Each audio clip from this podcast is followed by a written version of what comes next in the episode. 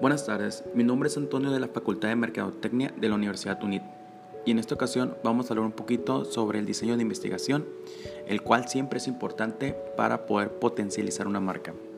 Según un estudio de la página Question Pro, el diseño de investigación se define como los métodos y técnicas elegidos por el investigador para combinarlos de una manera lógica y que el problema de la investigación sea manejado de manera eficiente. Bajo el punto de vista de este artículo de Internet, una investigación de mercado se llevará a cabo sobre la base del diseño de investigación.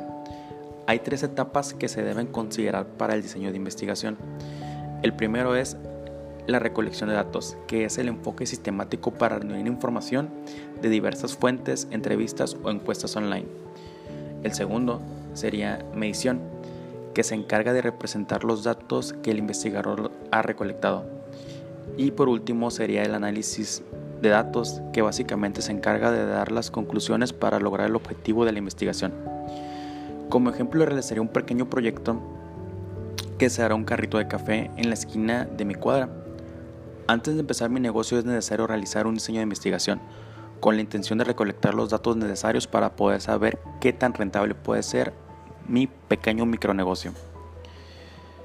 Como habíamos dicho antes, el primer paso sería recolectar los datos. La pregunta es, ¿Cuántas personas pasan diariamente de 5 de la mañana a 2 de la tarde en el espacio donde tener mi local de café? Posteriormente, a través de una entrevista, ¿qué porcentaje realmente es consumidor de café? Segundo paso sería la medición, que es cuantificar mis datos arrojados según nuestro estudio, que según nuestro estudio, perdón, pasan alrededor de 350 personas en el transcurso de las 5 de la mañana a 2 de la tarde y un 60% de esas personas pueden ser consumidores de café. Tercer paso es el análisis que básicamente es tomar la conclusión sobre nuestro pequeño diseño de investigación. Nuestros datos arrojaron que un 60% del 365 personas que pasen diariamente por local son clientes potenciales.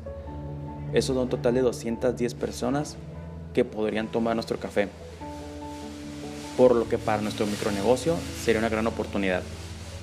Por mi parte sería todo y que tengan una excelente tarde. Muchas gracias.